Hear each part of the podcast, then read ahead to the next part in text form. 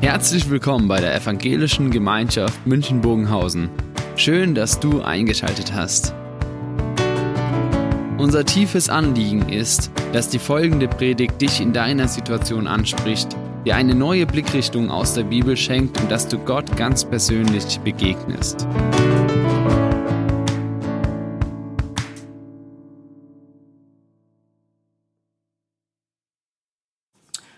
Also ein Bild aus äh, vielleicht einem Urlaubskatalog. Man bucht eine Reise und vielleicht, wahrscheinlich ist es bekannt, man kommt vor Ort und der Urlaub ist so wie erwartet, wie auf dem Bild oder eben auch nicht. Es kann auch ganz anders kommen. Vielleicht kennt man das. Anderen geht so, ach, tolle Strände, ist noch ein bisschen Platz frei. Aber wenn man hinkommt, ist dann doch ein bisschen mehr los und man kommt nicht mehr klar, weil so viele Menschen am Strand sind. Alternativ, man könnte nach England gehen. Stonehenge ist ein schön idyllisch gelegen. Was ist aber, wenn irgendwie das Ganze völlig überflutet ist mit Touristen? Selbst auf Mount Everest, wo man denkt, okay, da wäre ich jetzt alleine, endlich Ruhe, gibt es Situationen, wo man anstehen muss, warten muss und nicht weiterkommt.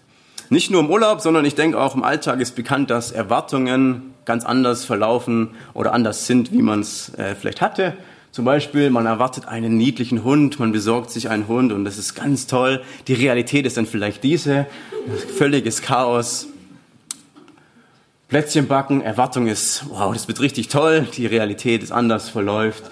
Oder beim Yoga kann man sagen, die Erwartung ist gut, äh, die Praxis ist schwierig, man kommt doch an seine Grenzen. Heute geht es in der Apostelgeschichte 3 Vers 1 bis 10 eben auch um Erwartungen, die nicht äh, so eintreffen wie, wie erwartet, ja, wie gewünscht. Und ich lese uns einfach mal einen Text vor. Sie dürfen mithören und wahrscheinlich werden Sie sofort wissen, was die Erwartung war und was eingetroffen ist. Eines Tages geschah Folgendes. Gegen drei Uhr zu der Zeit des Nachmittagsgebets gingen Petrus und Johannes zum Tempel hinauf. Um dieselbe Zeit brachte man einen Mann, der von Geburt an gelähmt war zu dem Tor des Tempels, das die schöne Pforte genannt wurde. Wie jeden Tag ließ der Gelähmte sich dort hinsetzen, um von den Tempelbesuchern eine Gabe zu erbitten. Als er nun Petrus und Johannes sah, die eben durch das Tor gehen wollten, bat er sie, ihm etwas zu geben. Die beiden blickten ihn aufmerksam an und Petrus sagte, sieh uns an. Der Mann sah erwartungsvoll zu ihnen auf, er hoffte etwas von ihnen zu bekommen. Da sagte Petrus zu ihm, Silber habe ich nicht und Gold habe ich nicht, doch was ich habe, das gebe ich dir. Im Namen von Jesus Christus aus Nazareth, steh auf und gehe umher. Mit diesen Worten fasste er ihn bei der rechten Hand und half ihm, sich aufzurichten. Im selben Augenblick kam Kraft in die Füße des Gelähmten und seine Gelenke wurden fest.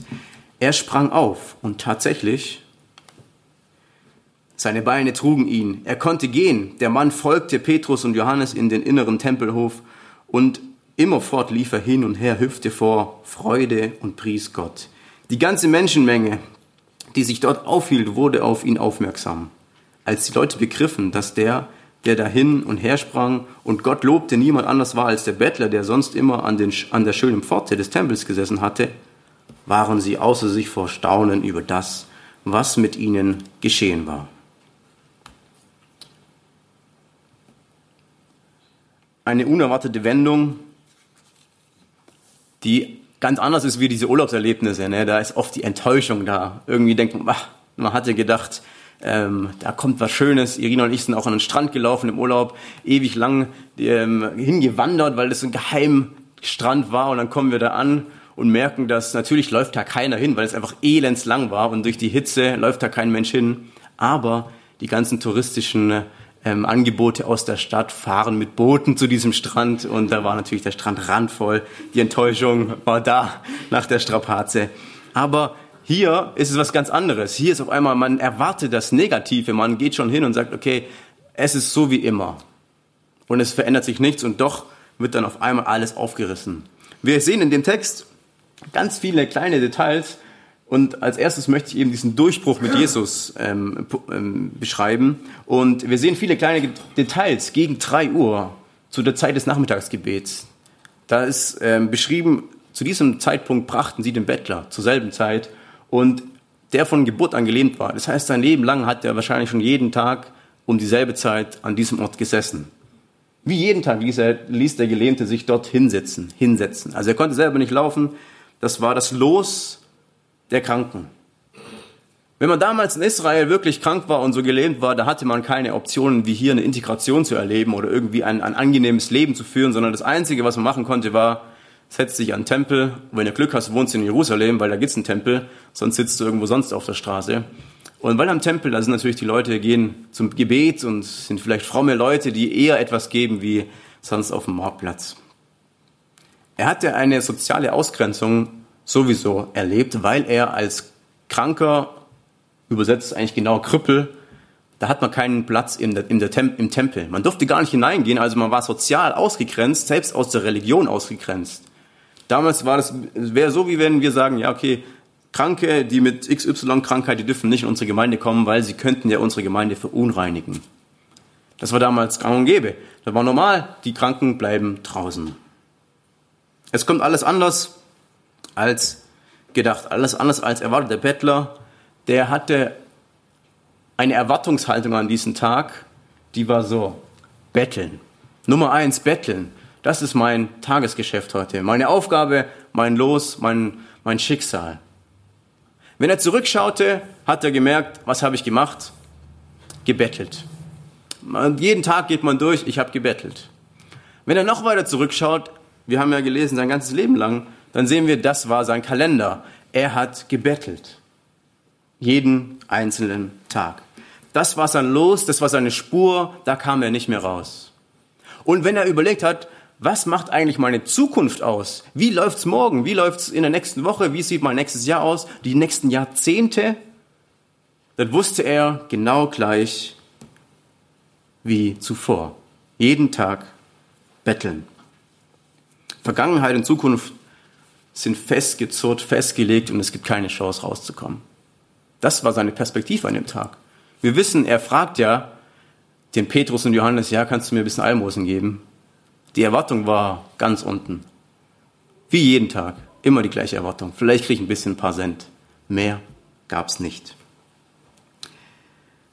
Ich kenne das vielleicht Sie auch in der Schule oder ähm, wenn man die Schule wieder startet und im Urlaub liegt und, äh, nach, und an die Arbeit denkt, die danach kommt. Man liegt so am Strand und überlegt sich so, okay, jetzt mache ich es anders. Nach dem Urlaub fange ich lockerer an als sonst, als ich aufgehört habe. Es muss irgendwie ein bisschen entspannter werden. Es muss irgendwie sich was ändern, vielleicht den Konflikt lösen und so weiter. Man liegt am Strand, hat die Hoffnung und nach zwei Minuten Anfang in der Arbeit merkt man, die Spur ist wieder wie vor dem Urlaub. Der Stress, die Erwartungshaltung, der Druck ist genauso wie vor dem Urlaub.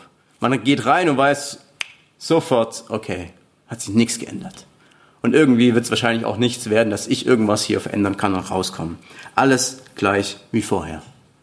Die Spur ist gelegt und vielleicht später denkt man dann im Urlaub schon gar nicht mehr drüber nach, weil man weiß schon, okay, da wird sich nichts ändern. Ich gehe rein, wie ich, äh, wie ich rausgekommen bin.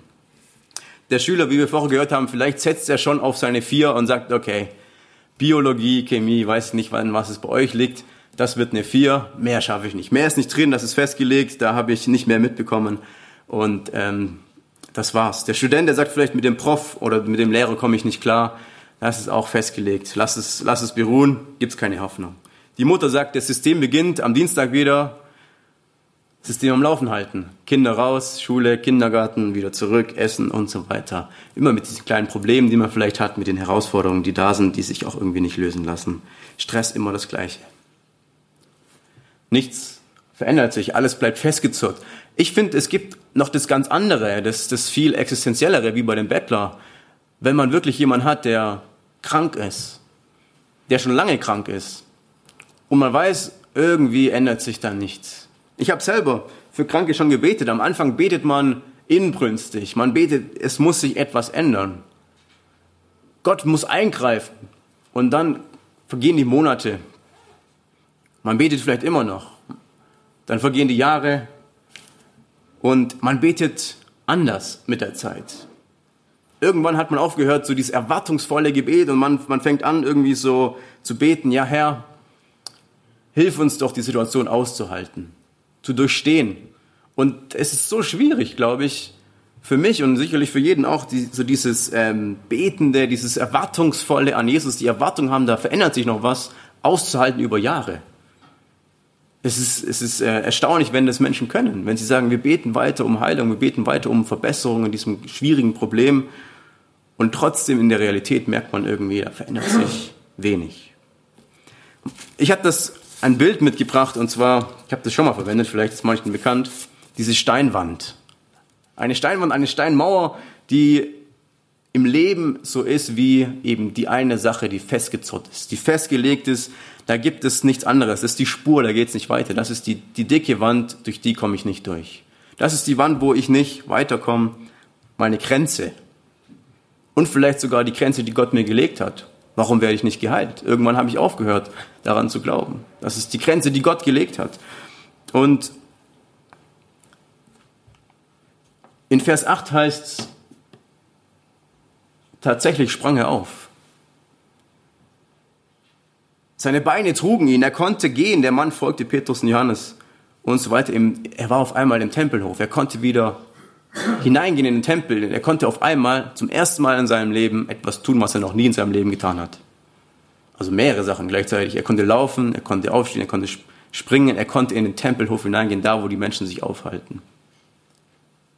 Und für mich ist es eine Herausforderung in der Text und gleichzeitig eine Ermutigung, weil ich weiß, wenn ich anschaue, was er in seinem Leben bisher getan hat, welche Erwartungen er hatte, dann war das bei, gleich bei Null. Und ich merke, dass ich in manchen Bereichen meines Lebens auch bei Null bin weil es vielleicht schon so lang geht, weil ich vielleicht merke, da verändert sich wirklich nichts und trotzdem merken wir, Jesus durchbricht diese Mauer. Er durchbricht diese Mauer, die für uns scheinbar unüberwindbar ist, nicht durchbrechbar. Das ist irgendwie die Grenze, die wir gelegt haben. Und wir sehen hier einen Jesus, der den Durchbruch schafft, auch nach Jahren.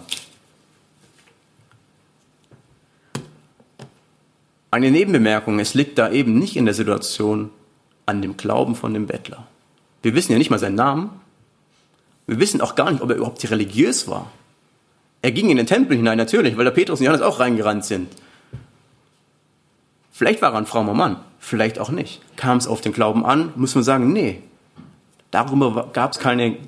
Er hat nicht, Petrus hat nicht gefragt, glaubst du Gott, vertraust du mir? Manchmal gibt es ja bei Wundergeschichten diesen, diesen Punkt, wo Jesus fragt, glaubst du mir, vertraust du mir? Aber hier nicht.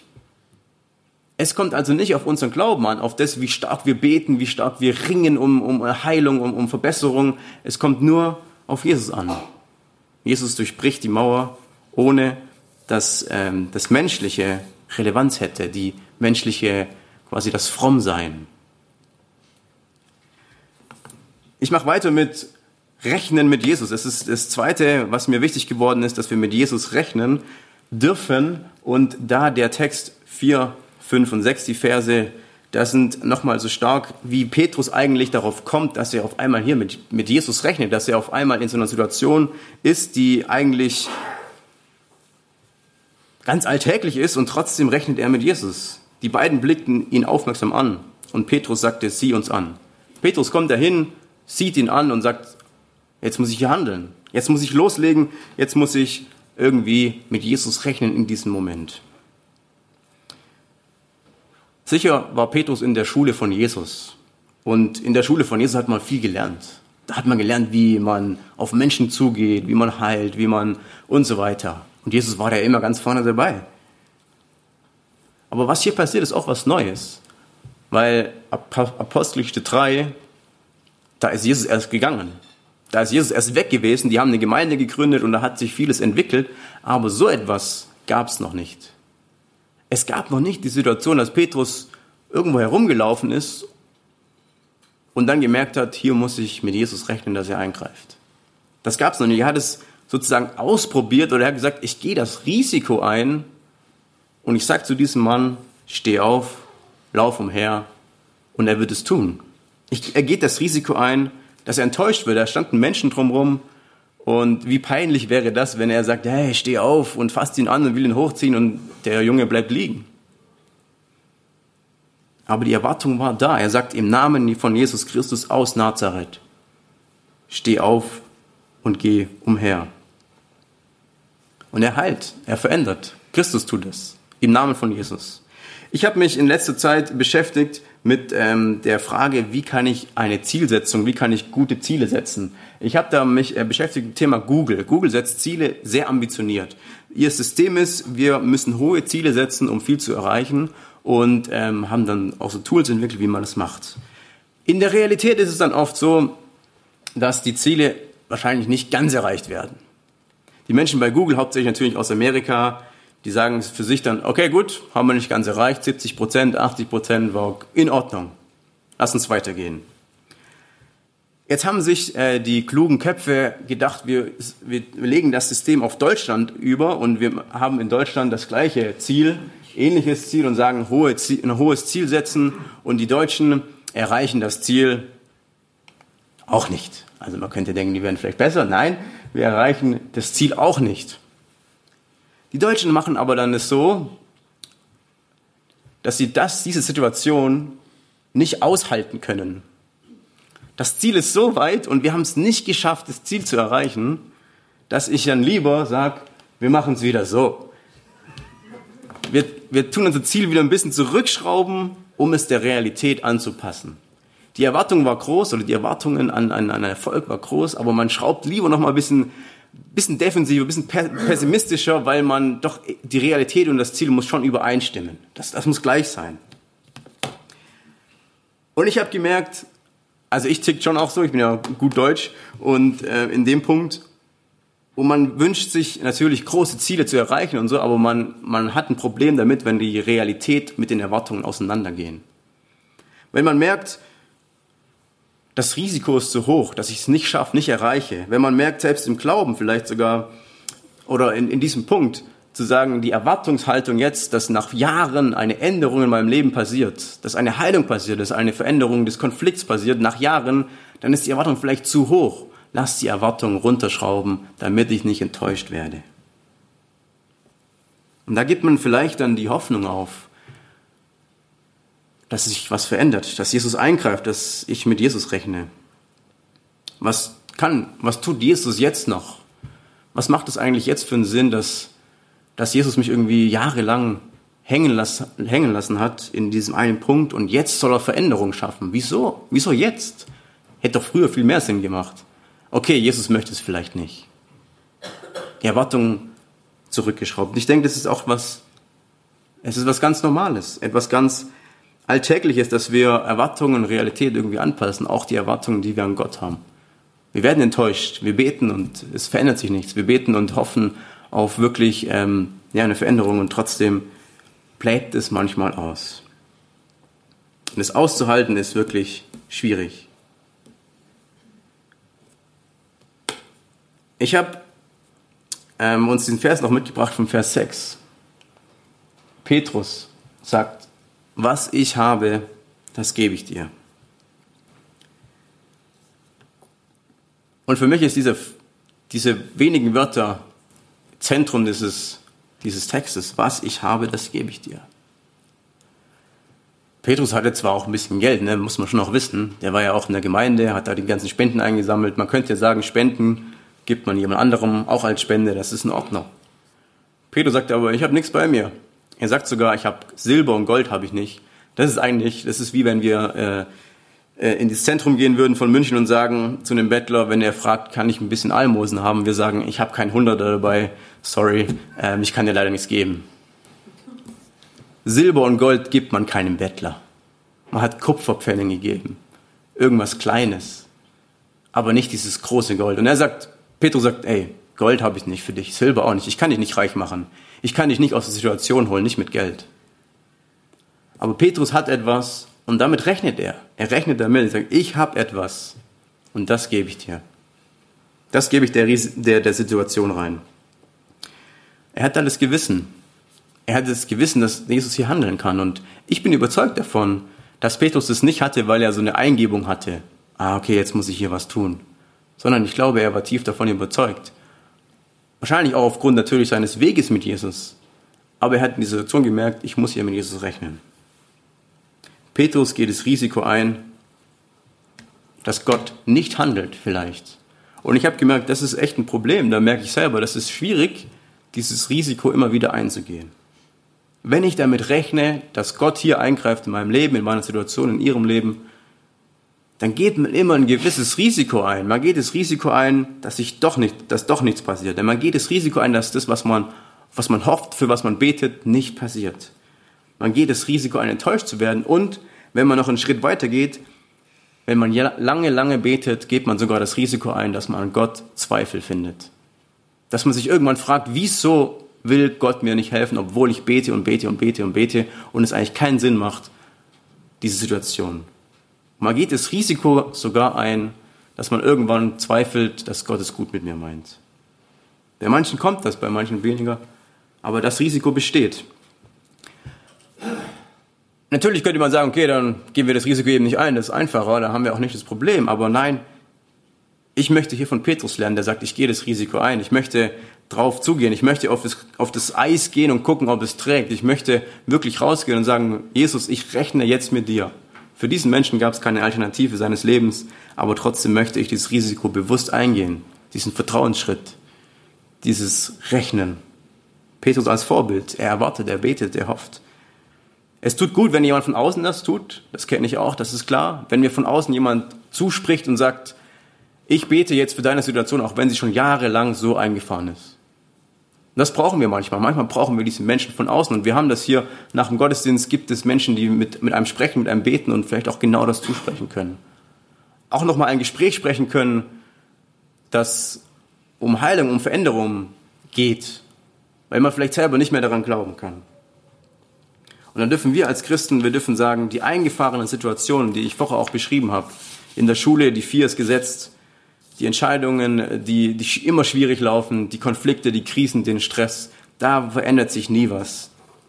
Da auch wieder den Mut zu haben, zu sagen, nein, ich möchte auch mit Jesus rechnen, dass er auch trotzdem mal wieder eingreift. Und trotzdem, ähm, auch wenn ich denke, es ist vorbei, diese Hoffnung am Leben halten darf, wie Petrus es hatte, zu sagen, ich rechne damit, dass Jesus hier Veränderungen schaffen kann. Heute mit Jesus, mein letzter Abschnitt, die Faszination, Alltag mit Petrus, ähm, würde ich mal sagen, ist so, eines Tages geschah Folgendes, gegen drei Uhr und es plätschert so weiter die Erzählung. Wir fangen die Erzählung so an wie ein Märchen vielleicht, so eines Tages, oder vielleicht so wie eine super alltägliche Situation, ein super alltägliches Geschehen, was wir hier sehen. Ein Bettler sitzt am Tor, der wird jeden Tag hierher gebracht. Petrus läuft vorbei, läuft hinein. Ich habe mir gedacht, wie oft laufen wir an Bettlern vorbei? Wahrscheinlich ist es nicht jeden Tag. Petrus ist vermutlich jeden Tag an diesem Bettler vorbeigelaufen oder an ähnlichen Bettlern. Und, der, ähm, und bei uns ist es ähnlich, dass wir wahrscheinlich täglich solche Situationen haben, wo wir an Menschen vorbeilaufen. Selbst an Bettlern laufen wir ständig vorbei, wenn wir im Zentrum unterwegs sind und irgendwie, was ist dabei? Natürlich fragt man sich mal, gebe ich was rein, gebe ich nichts rein und, und, und dann Augen zu und weiter. Man läuft vorbei. Eine alltägliche Situation, wie alltäglicher sie eigentlich nicht sein könnte. Das Besondere ist, dass Petrus hier ganz spontan aufmerksam wird. Vers 4 habe ich schon vorhin vorgelesen. Die beiden blickten ihn aufmerksam an. Es gab also so einen Moment bei dem Petrus, wo er gesagt hat, er ist vorbeigelaufen, er hat ein Ziel vor Augen, ich muss in den Tempel hineingehen, dann beten wir, ich habe meine Jünger dabei oder meine Leute aus der Gemeinde und ich muss jetzt was machen. So laufen wir auch durch die Stadt. Immer was, Ziel vor Augen, wir müssen was machen, da geht's was. Und plötzlich bleibt er stehen und schaut den Bettler aufmerksam an. Warum heute? Warum macht er das? Der ist bestimmt schon hundertmal an den Bettler vorbeigelaufen. Warum der eine? Er schaut ihn aufmerksam an und merkt diese, diese Situation da kann ich jetzt mit Gott rechnen. Da möchte ich stehen bleiben und ich möchte jetzt mit Gott rechnen, heute mit Gott rechnen. Und er ist überzeugt davon, dass es geht. Die Möglichkeit, dass Jesus eingreift, kann vielleicht jetzt sein. Und ich dachte, ja, wir rechnen ja auch mit Gott. Ich rechne ganz oft mit Gott, wenn ich ähm, im Gottesdienst bin und predige und bete und äh, wenn ich im Hauskreis bin oder sonst irgendwo. Man rechnet mit Gott und man, man, man tut natürlich gut daran, einen schönen Rahmen zu haben. Und ähm, grundsätzlich machen wir es, aber ich habe mal so drei kleine Punkte rausgegriffen, die vielleicht ähm, Situationen sind oder so Dinge, die uns abhalten vom Beten. Das erste ist, der Rahmen fehlt. Ich glaube, uns fällt es einfach, wenn wir im, im, Hauskreis sind und gesagt haben, so, jetzt sammeln wir noch Gebetsanliegen und dann beten wir füreinander. Das machen wir gern oder, oder einfach, weil es gibt so einen Rahmen. Das fällt uns, das tut uns gut. Und ich merke auch, dass natürlich, es, ist, es, es gibt was. Es gibt einen sicheren Rahmen, dass also nichts ähm, ja, irgendwie Spontanes so ist. Ja, das, da da fühle ich, fühl ich mich wohl. Der Rahmen fehlt. Und wenn der Rahmen fehlt im Alltag, so eine Situation, dann ist es manchmal vielleicht ist es schwieriger, dass man betet. Fällt einem schwieriger, weil man muss selber initiativ werden, man muss selber loslegen, man muss selber sagen, okay, jetzt mache ich's. Das andere ist vielleicht, die Beziehung fehlt. Konkret gesehen auf ähm, die Petrus-Situation, wenn auf einmal jemand anderes mit ins Spiel kommt, wenn ich für jemand anderen beten könnte. Wahrscheinlich ist die Situation bekannt oder so dieses Denken, man, jemand erzählt einem ein, ein Problem und man merkt, eigentlich könnte ich jetzt für den beten. Selbst wenn es ein Christ ist, mache ich es auch manchmal nicht, weil ich irgendwie denke, ja, was denkt denn der? Ist es jetzt irgendwie komisch hier auf der Straße oder selbst nach dem Gottesdienst beim Kaffee trinken ist es irgendwie komisch, jetzt für den hinzustehen und zu beten. Ich glaube, es machen viele, man, man darf das, äh, viele machen das, genau, aber ich denke, manchmal fällt es mir auch schwer, dann auch so eine Situation zu ergreifen. Zu sagen, ja, jetzt bete ich für dich. Oder ich bete äh, zu Hause für dich, kann man auch noch sagen. Wenn die Beziehung manchmal fehlt, gerade wenn es noch ein Fremder ist oder von der Arbeit, dann macht man das natürlich nicht, weil man sagt, irgendwie brauchen wir so ein feines Gespür. Oder das dritte, der Ort fehlt. Vor dem Tempel, das war, da laufen alle Leute durch. Da rennen die Leute durch, die Massen. Das ist, ähm, genau, wie in der Innenstadt. Menschen laufen vorbei und irgendwie der Ort, der scheint nicht zu passen für ein Gebet. Man kann da jetzt nicht erbeten. Das, was denken die Leute? Was ist los? So der Ort fehlt vielleicht, der Ort, der nicht passend ist. Oder im, im Seminarraum, auf, in der Arbeit stellt man sich hin und betet irgendwie nicht gewohnt vielleicht. Diese drei ähm, Punkte, da, da habe ich gedacht, ja, das, das, das, das hilft uns, wenn wir die haben. Und ich habe mich erinnert an, eine, an meine Reise in die USA. Da bin ich ja im letzten Jahr im April gewesen und ich habe dort einen Mann getroffen. Hier sieht man mich und äh, rechts der Jay, von euch links und äh, dieser Herr auf der Seite, er ist ein CEO, ein Chef einer großen Firma und zwar für äh, Flaschen, die abgefüllt werden. Er füllt quasi Coca-Cola in Flaschen. Und das ist das größte Unternehmen in Amerika, das Getränke in Flaschen füllt. Ein Riesenunternehmen und äh, ich durfte ihn treffen und mit ihm Mittagessen und er hat mir gesagt, vor jeder großen Sitzung betet er mit allen Anwesenden. Und das ist äh, beeindruckend, weil das natürlich nicht alle seine Mitarbeiter Christen sind und nicht alle damit was anfangen können. Und er hat gesagt, aber nee, das mache ich. Das ist, wie ich leite, wie ich ähm, ein Unternehmen gestalten möchte. Er macht das. Ich denke, das ist nicht für jeden die Aufgabe, in seinem Unternehmen in jeder Sitzung dann ein Gebet zu sprechen am Anfang. Muss man auch nicht. Aber ich habe gemerkt, ich fand es so schön von ihm zu fahren und so ermutigend zu sehen, der hat sich einen Rahmen geschaffen ein Rahmen, den wir oft nicht haben, vor einer Sitzung zu beten, vor einer Besprechung, vor einem Gespräch.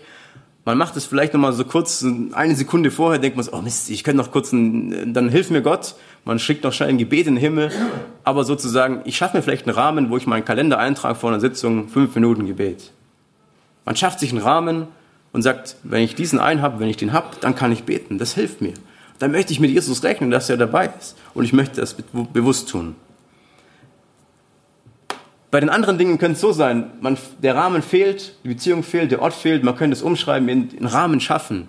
Eine Beziehung nutzen, das ist wie auch schon gesagt nicht immer der Fall. Man kann nicht jede Beziehung einfach nutzen und sagen, okay, gut, mache ich jetzt mal. Aber ich denke, es gibt so Rahmen wie bei uns in der Gemeinde oder man trifft einen anderen Christen, da kann man es einfach mal machen.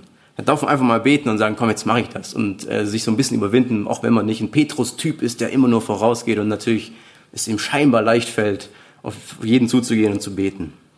Und das Letzte eben die Orte nutzen, wo man ist. Ich denke, es gibt keinen Ort, wenn ich mit Jesus rechne. Ich finde immer den Satz, den fand ich so eindrücklich, ähm, dass Jesus sagt, äh, dass Petrus sagt, was ich habe, das gebe ich dir jetzt. Also jetzt sagt er nicht, aber das ist, was er tut. Was ich habe, das kann ich jetzt geben. Ich möchte quasi heute die Ermutigung aussprechen, Jesus als jemand zu betrachten, der die Sachen durchbrechen kann, die Spuren, die wir haben, die festgelegten Dinge, dass es sie doch durchbrechen kann. Ich möchte ermutigen, mit Jesus wirklich zu rechnen, grundsätzlich zu rechnen.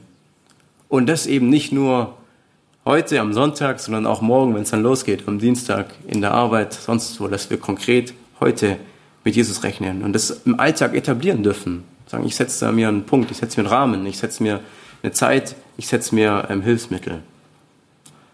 Wir möchten jetzt das Lied singen bis ans Ende der Welt.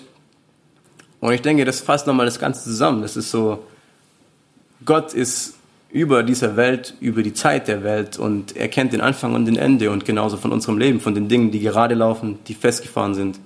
Und lass uns das gemeinsam singen.